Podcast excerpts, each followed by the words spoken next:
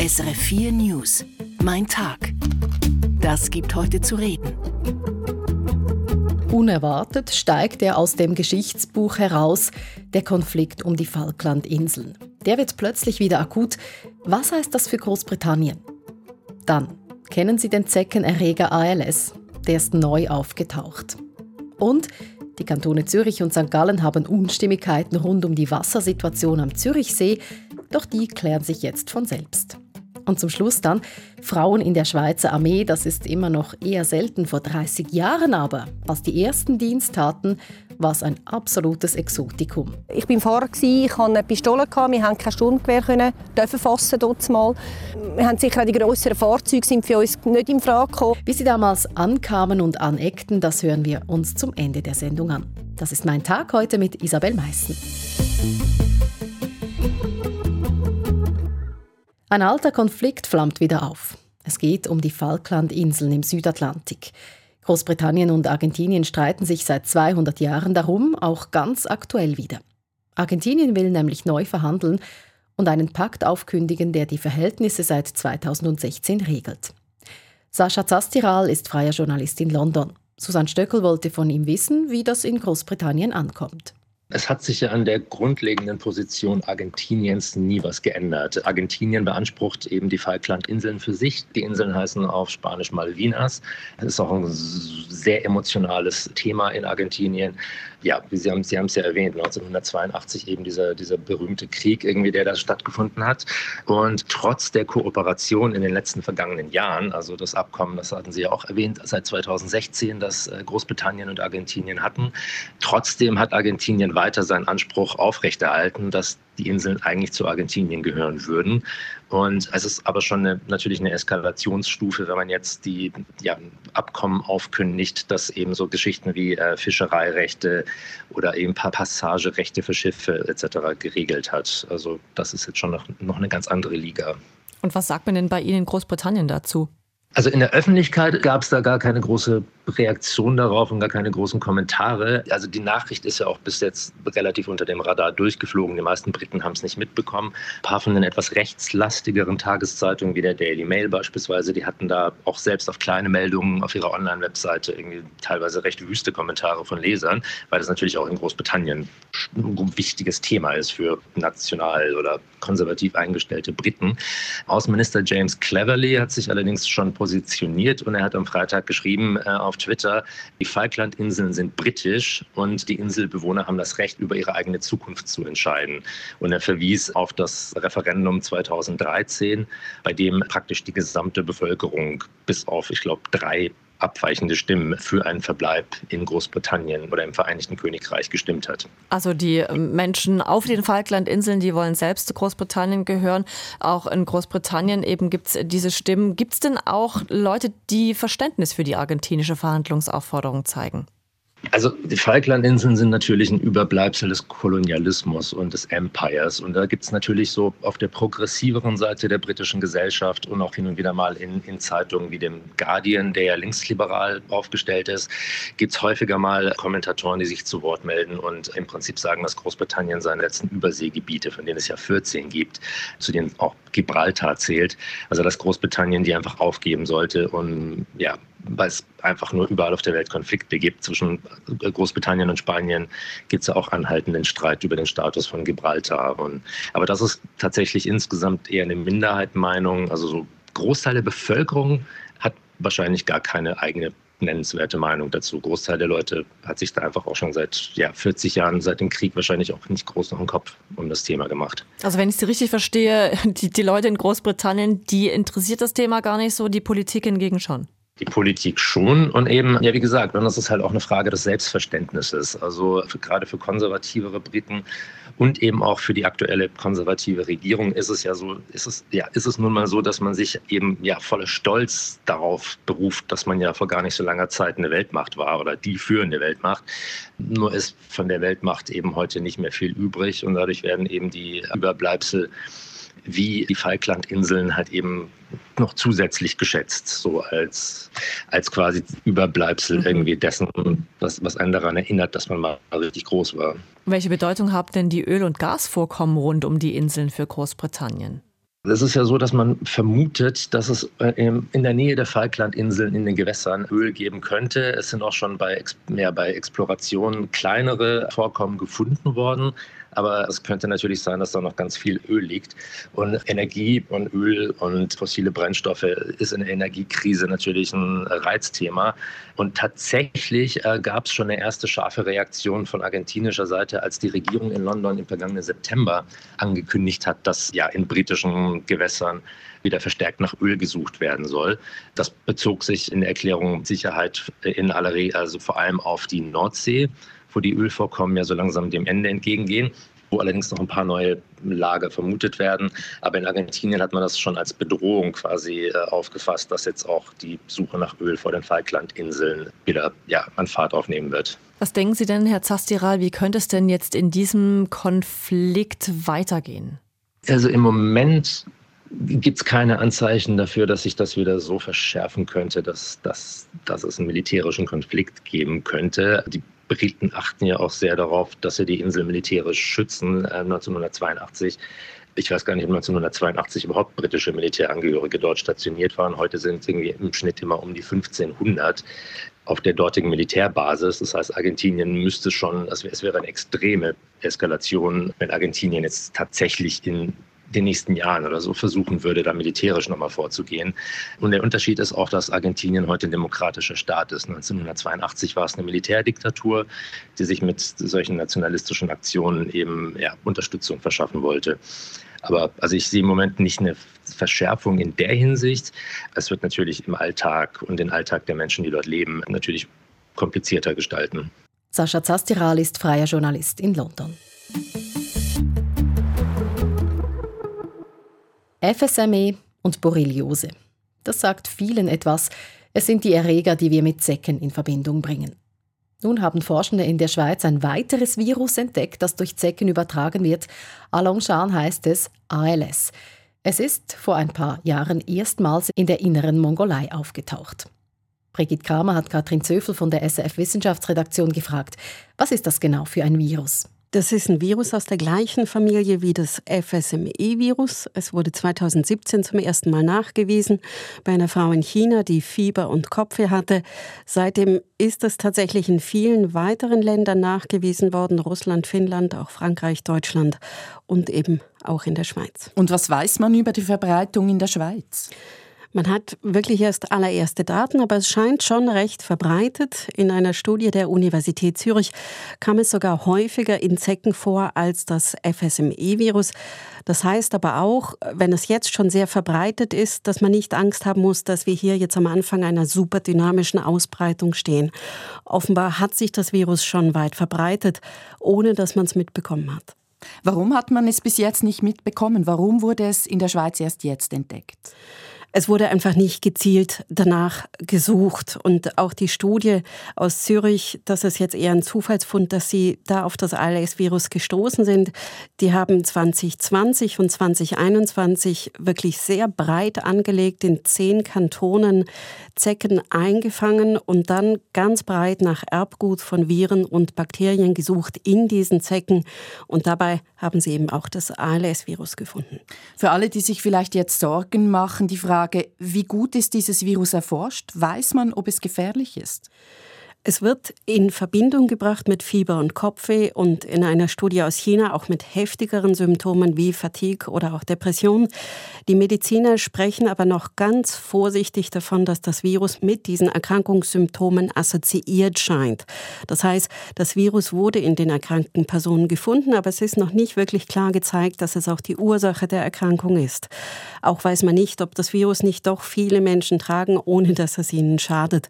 Da muss wirklich noch einiges geklärt werden. Gegen FSME gibt es eine Impfung. Wie sieht das bei ALS aus? Es gibt weder eine Impfung noch spezifische Medikamente. Was die Forscher der Universität Zürich jetzt gerade entwickeln, ist ein Test auf Antikörper im Blut. Mit diesem Test kann man dann schnell herausfinden, ob jemand eine Immunantwort gegen das Virus aufgebaut hat, es also hat oder hatte. Das Virus selbst im Blut nachzuweisen ist leider schwierig, weil es sehr instabil ist. Zecken sind in der Schweiz weit verbreitet. Jetzt sind sie offenbar auch länger aktiv, weil es milder wird. Was bedeutet das für die Bevölkerung? Das heißt einfach, der Zeitraum im Jahr, in dem man sich eine Zecke einfangen kann, wird länger und das kann in immer mehr Regionen passieren. Auch kann es in immer höher gelegenen Gegenden passieren. Für den Einzelnen heißt das, man muss mit Zecken rechnen und wenn man draußen unterwegs war, den Körper am besten nach Zecken absuchen. Die gute Nachricht ist, die Tiere beißen nicht sofort. Sie suchen erstmal nach einem guten Ort zum Zubeißen, ein Ort am Körper, wo es feucht und warm ist, vorzugsweise. Und das heißt auch, man hat gute Chancen, die Zecken zu erwischen, solange sie noch am Krabbeln sind. Einschätzungen von Katrin Zöfel von der SF Wissenschaftsredaktion.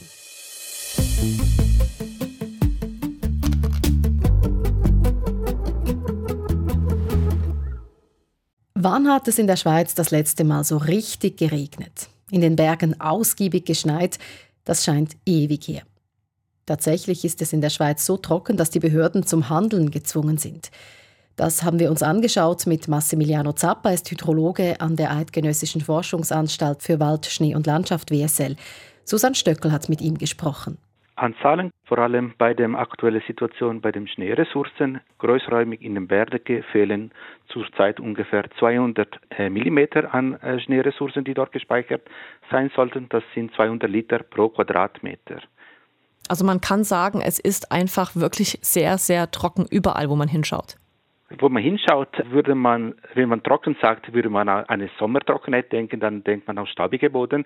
Nein, man sieht das vielleicht nicht so direkt, aber gemäß die Aufzeichnungen, dass man macht gegenüber vorherigen Jahren, ist einfach viel zu wenig Wasser da. Man spricht vor allem jetzt über eine angehende Wasserdefizit.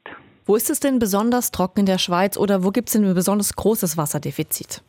Wie gesagt, im Alpenraum, weil eigentlich im Winter zu wenig Schnee gekommen ist.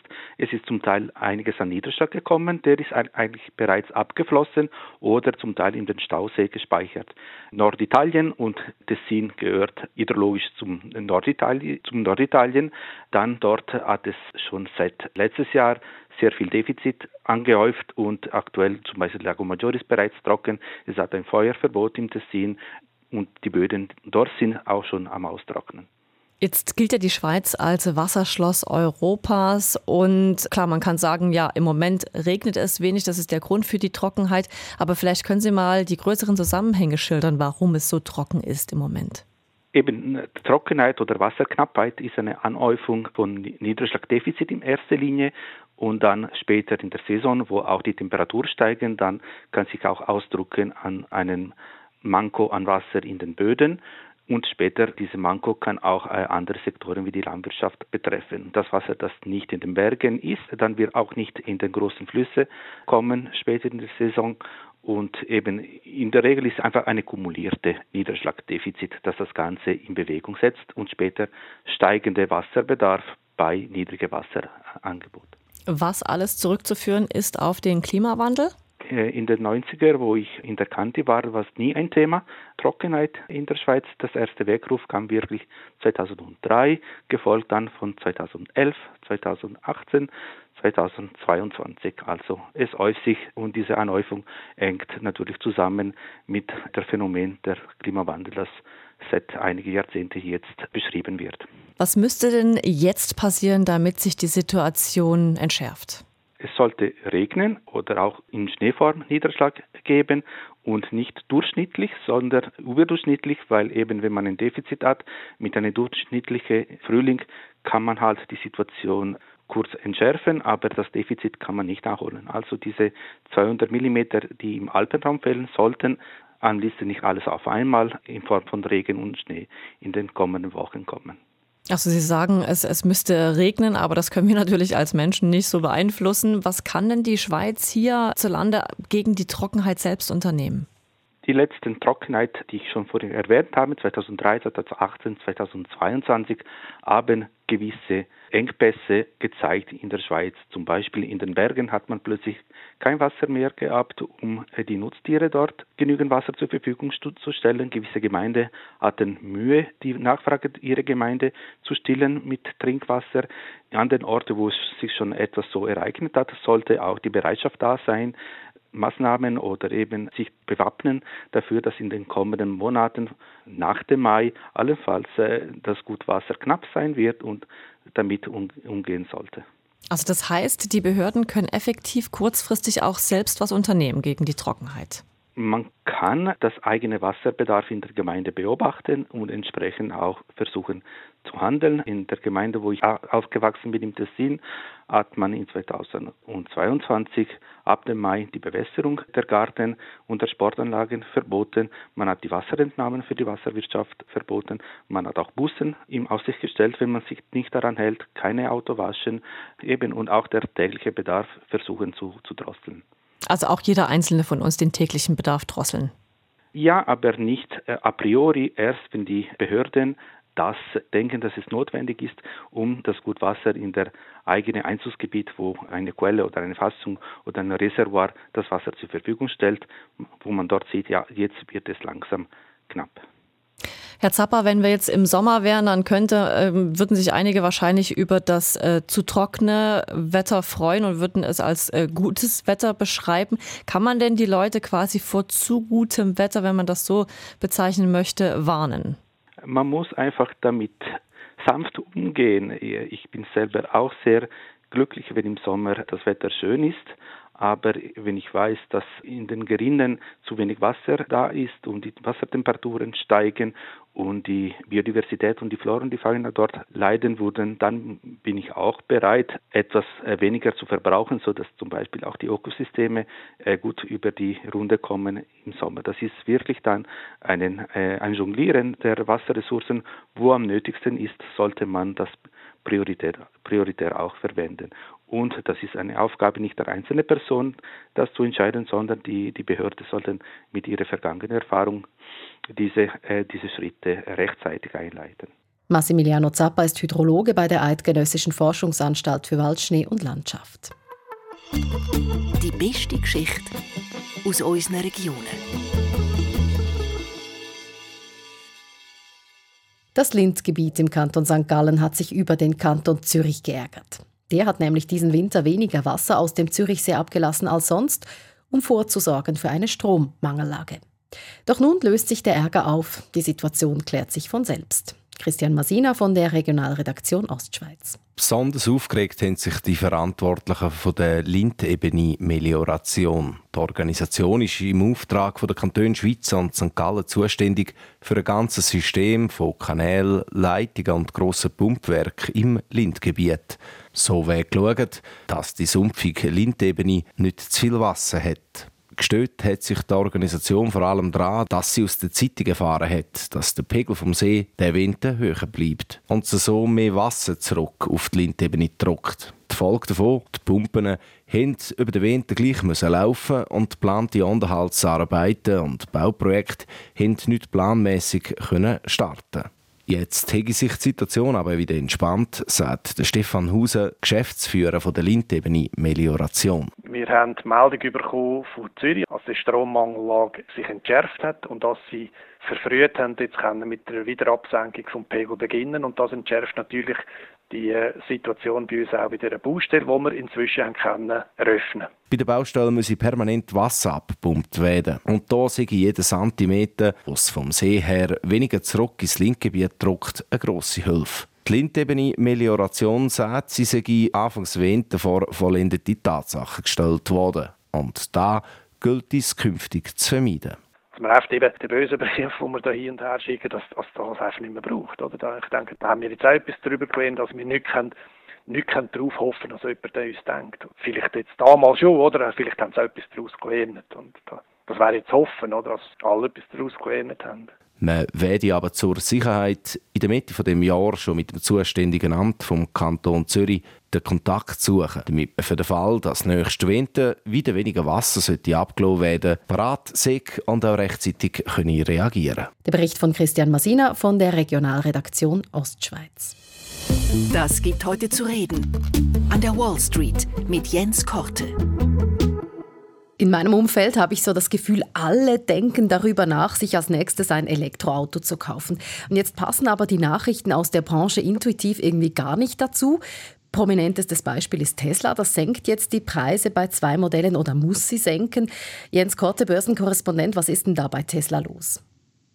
Ja, Elon Musk ähm, hatte es erst in der vergangenen Woche auf dem Investorentag gesagt. Das Interesse ist enorm, was Elektrofahrzeuge anbelangt. Allerdings die Möglichkeit, dieselbigen sich dann auch leisten zu können, äh, das ist äh, eben doch etwas ähm, anderes. Äh, Tesla hatte im Januar schon mal angefangen, die Preise für die Modelle 3 und Y zu senken. Und jetzt werden auch die Preise gesenkt für die Modelle S und X. Bei den Modellen S in der Basisvariante um 5000 Dollar, wobei das Fahrzeug dann immer noch hier in den USA 89.990 Dollar kostet und das ist dann noch ohne Extras. Und bei den SUVs von dem äh, Modell ähm, X werden die Preise um 10.000 Dollar gesenkt, aber da kostet die Basisversion dann auch immer noch 99.999 äh, Dollar. Also das ist dann nach wie vor nichts äh, für jeden Geldbeutel. Aber eben, Tesla versucht mit geringeren Preisen mehr Käufer anzulocken. Das ist der Fall Tesla. Weniger prominent ist unser zweites Beispiel. Da geht es um das Start-up-Unternehmen Lordstown. Das baut auch E-Autos und meldet jetzt unterirdisch schlechte Quartalszahlen. Was ist denn hier das Problem? Unter anderem ist, äh, ist, ist, scheinbar mit der Produktion nicht ganz so einfach. Äh, Lordstown, und das ist noch ein sehr junges Unternehmen, äh, beteiligt daran ist übrigens unter anderem auch ähm, Foxconn, die ja bekannt sind, weil sie für ähm, Apple in äh, China die ähm, iPhones äh, zusammenbauen. Äh, General Motors ist, glaube ich, bei Lordstown auch mit investiert und Lordstown ist vor allem auf Pickup-Trucks spezialisiert, hat jetzt aber im abgelaufenen Quartal gerade mal drei Autos verkauft. Äh, vor zwei Jahren ähm, hatte Lordstown mal ausgegeben, in diesem Jahr äh, rund 65.000 Trucks verkaufen zu wollen. Also dieses Ziel wird mit ziemlicher äh, Sicherheit ähm, nicht erreicht. Äh, Lordstown ist allerdings, muss man sagen, an der Börse auch nicht unbedingt ein äh, Favorit. Äh, die Aktie kostet mittlerweile ähm, an der New Yorker Börse gerade noch einen Dollar. Das sind also zwei ganz unterschiedliche Fälle, Lordstown und Tesla. Aber es fällt schon generell auf, die Elektroautobranche, die meldet schlechte Zahlen. Diese Zahlen enttäuschen durchs Band. Ist das, Jens, auch ein Branchenproblem? Ja, das ist schon etwas, dass wir momentan in der Branche einigen äh, Druck sehen. Äh, zum einen eben mal doch äh, in vielen Bereichen, gerade auch von einigen Startups, sei das Lucid, sei das Rivian oder eben auch ähm, Lordstown. Äh, die Fahrzeuge sind häufig nicht besonders günstig. Bei Tesla gilt das teilweise ja auch. Und eben auch wenn die Begeisterung ähm, groß ist, wir leben in Zeiten von Inflation, die Dinge werden teurer und da überlegt sich der ein oder andere eben doch schon äh, zwei oder dreimal, ob es, ob man sich jetzt so einen ein Fahrzeug leisten kann. Hinzu kommen aber auch nach wie vor noch Probleme mit den Supply Chains, also mit den Lieferketten, teilweise die Grundmaterialien äh, für die äh, Batterien. Also das sind schon alles recht große ähm, Herausforderung, vor, vor der die Industrie insgesamt steht. Und deshalb haben wir seit zwei, drei äh, Wochen ähm, regelmäßig äh, Nachrichten, äh, dass die Geschäftszahlen enttäuschen, dass die Kosten zu hoch ausfallen oder dass eben auch die Produktionsziele nach unten angepasst werden müssen. Einschätzungen von unserem Korrespondenten an der Wall Street. Mein Hinhörer. Frauen in der Schweizer Armee. Zwar nicht die Regel, aber heute auch nicht mehr die ganz große Ausnahme. Anders war das vor 30 Jahren. Damals durften zum ersten Mal Frauen in die Armee eintreten. Davor durften sie bloß in einem militärischen Hilfsdienst mitmachen. Der war aber dann strikt vom eigentlichen Dienst getrennt. Die Veränderung vor 30 Jahren war nicht von Anfang an für alle selbstverständlich, erinnert sich auf SRF 1 Sonja Schmidinger. Sie ist heute 52. Ich bin Fahrer, ich hatte eine Pistole, wir haben kein Sturmgewehr dürfen fassen dort. Ähm, wir haben sicher auch die grösseren Fahrzeuge sind für uns nicht in Frage gekommen, also wir haben die nicht fahren. Ich hatte eine gewisse, eine gewisse Grenze gehabt, bis dorthin äh, darf ich und weiter darf ich nicht. Es gab auch Bemerkungen und Sprüche, weil die Frauen-RS nur vier Wochen dauerte statt 17 wie bei den Männern. Ich meine, ich habe eine vierwöchige RS gemacht. Das ist kein Vergleich zu heute. Und das ist natürlich für einen Mann, der hier schon länger haben müssen, ist das schon, das hat es vielleicht schon mal gegeben, dass man denkt, ja, du mit deinen vier Wochen. Das ist so ein bisschen äh, der Spruch gewesen, oder? Die Sendung Treffpunkt auf SF1 hat sich 30 Jahre Frauen im Militär angeschaut. Sie können sich den Treffpunkt online anhören. Es gibt ihn auch als Podcast. Und das gilt natürlich auch für diese Sendung Mein Tag, der persönliche Tagesrückblick unserer Moderatorinnen und Moderatoren bei SFW News. Heute mit Isabel Meissen. Adieu.